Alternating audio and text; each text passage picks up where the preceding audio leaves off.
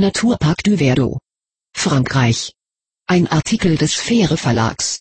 www.biosphäre-alb.com aus der Reihe Nationale Landschaften. Verdo-Schlucht. Enge Himmel. Die Verdo-Schlucht gilt als der spektakulärste aller französischer Schluchten mit Felsabstürzen bis zu 700 Metern. Tief im engen Tal tost ein Wildbach, dessen außergewöhnliches Grün ihm den Namen gab. Grün heißt auf Französisch Wehr. Messerscharf begrenzt grelles Licht den Schatten. Die Kräfte von Jahrmillionen andauernder Erdbewegung haben die Gebirgsebene von Valensol in der französischen Provence schlussendlich in zwei Teile gesprengt. Die Kerbe im Kalkgestein scheint bodenlos. Ost oder West. Sonnenüberflutet oder schwarz wie die Nacht. Dazwischen schimmert ein enges Band strahlenden Himmelblaus oder es funkelt mystisch ein smaragdfarbenes Grün, je nachdem, ob man auf der linken oder rechten Talseite geht, und ob sich der Blick nach oben richtet oder hinab, auf die wilden Fluten des Gebirgsflusses Verdo. Besonders laut brüllt der 166 Kilometer lange Wildbach nach der Stadt Castellan.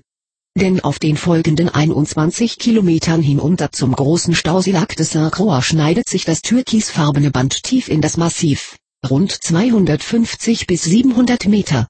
Die enge Schlucht ist am Grund zwischen nur 6 und 100 Meter Breite, die sich gegenüberliegenden Steilflanken nur liegend 200 bis 1500 Meter voneinander entfernt. Diese einzigartige Natur- und Klimazone blieb vom Einfluss der Menschen weitgehend verschont. Denn der Abstieg über mehrere hundert Meter und später wieder hinauf, ist nur konditions- und willensstarken Zeitgenossen vorbehalten. Bis heute, zum Glück, denn Seilbahnen und andere Auf- und Abstiegshilfen gibt es nicht. So kann der Naturgenießer auf einem der spektakulärsten Wanderwege, Sentiermartel genannt, tief unten in der Schlucht Mutterseelen alle in Wandeln, Kraxeln, balancieren. Zumindest in der touristenarmen Zeit um Pfingsten, wo die Temperaturen noch keine schweißtreibenden Rekordmarken erreichen. Halteseile sichern schwierige Passagen, hier mal eine Brücke am Talgrund, dort mal eine Stahltreppe um glatt abfallende Felswände herum. Dennoch keimt stellenweise Furcht vor einem Sturz in die hochaufschäumenden Fluten auf. Der im Jahr 1928 angelegte Sentiermartell schrumpft bisweilen auf Schreibtischbreite, links ein Felsüberhang, rechts senkrecht hinab in die Fluten. Diese Schlucht kann tödlich sein. Drei deutsche Urlauber sind in einem Seitenarm des Verdo ertrunken, titelte die Süddeutsche 2010. Durch von Unwetter anschwellenden Fluten davongerissen, meldete die Kölnische Rundschau 2008. Deutsches Auto in den Fluten entdeckt, Radwanderer vermisst. In den 80er Jahren erlangte die Verdo Weltruhm.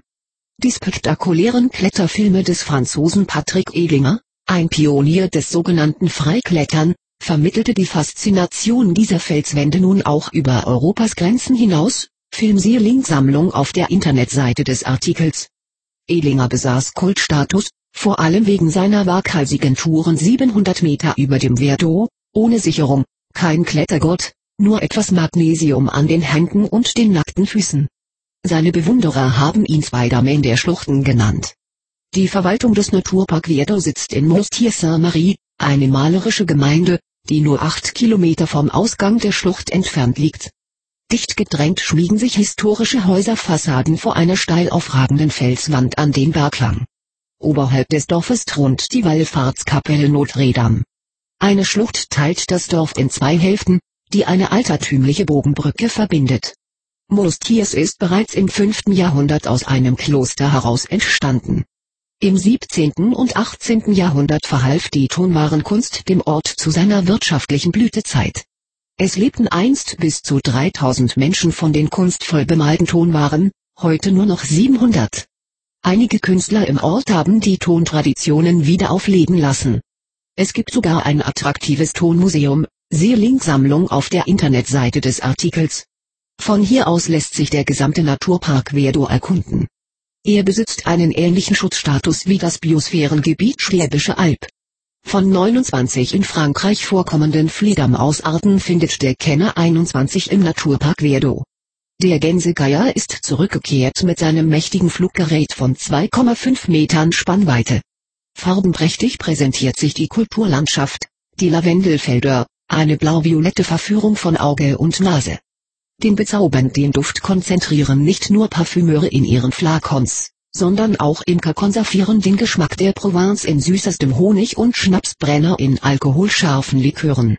Doch was wäre ein Wanderziel, ohne dass man nicht seine erhitzten Muskeln auch beim Baden abkühlen kann? Kein Problem. Am Ende der Viado-Schlucht liegt der Lac de Saint-Croix.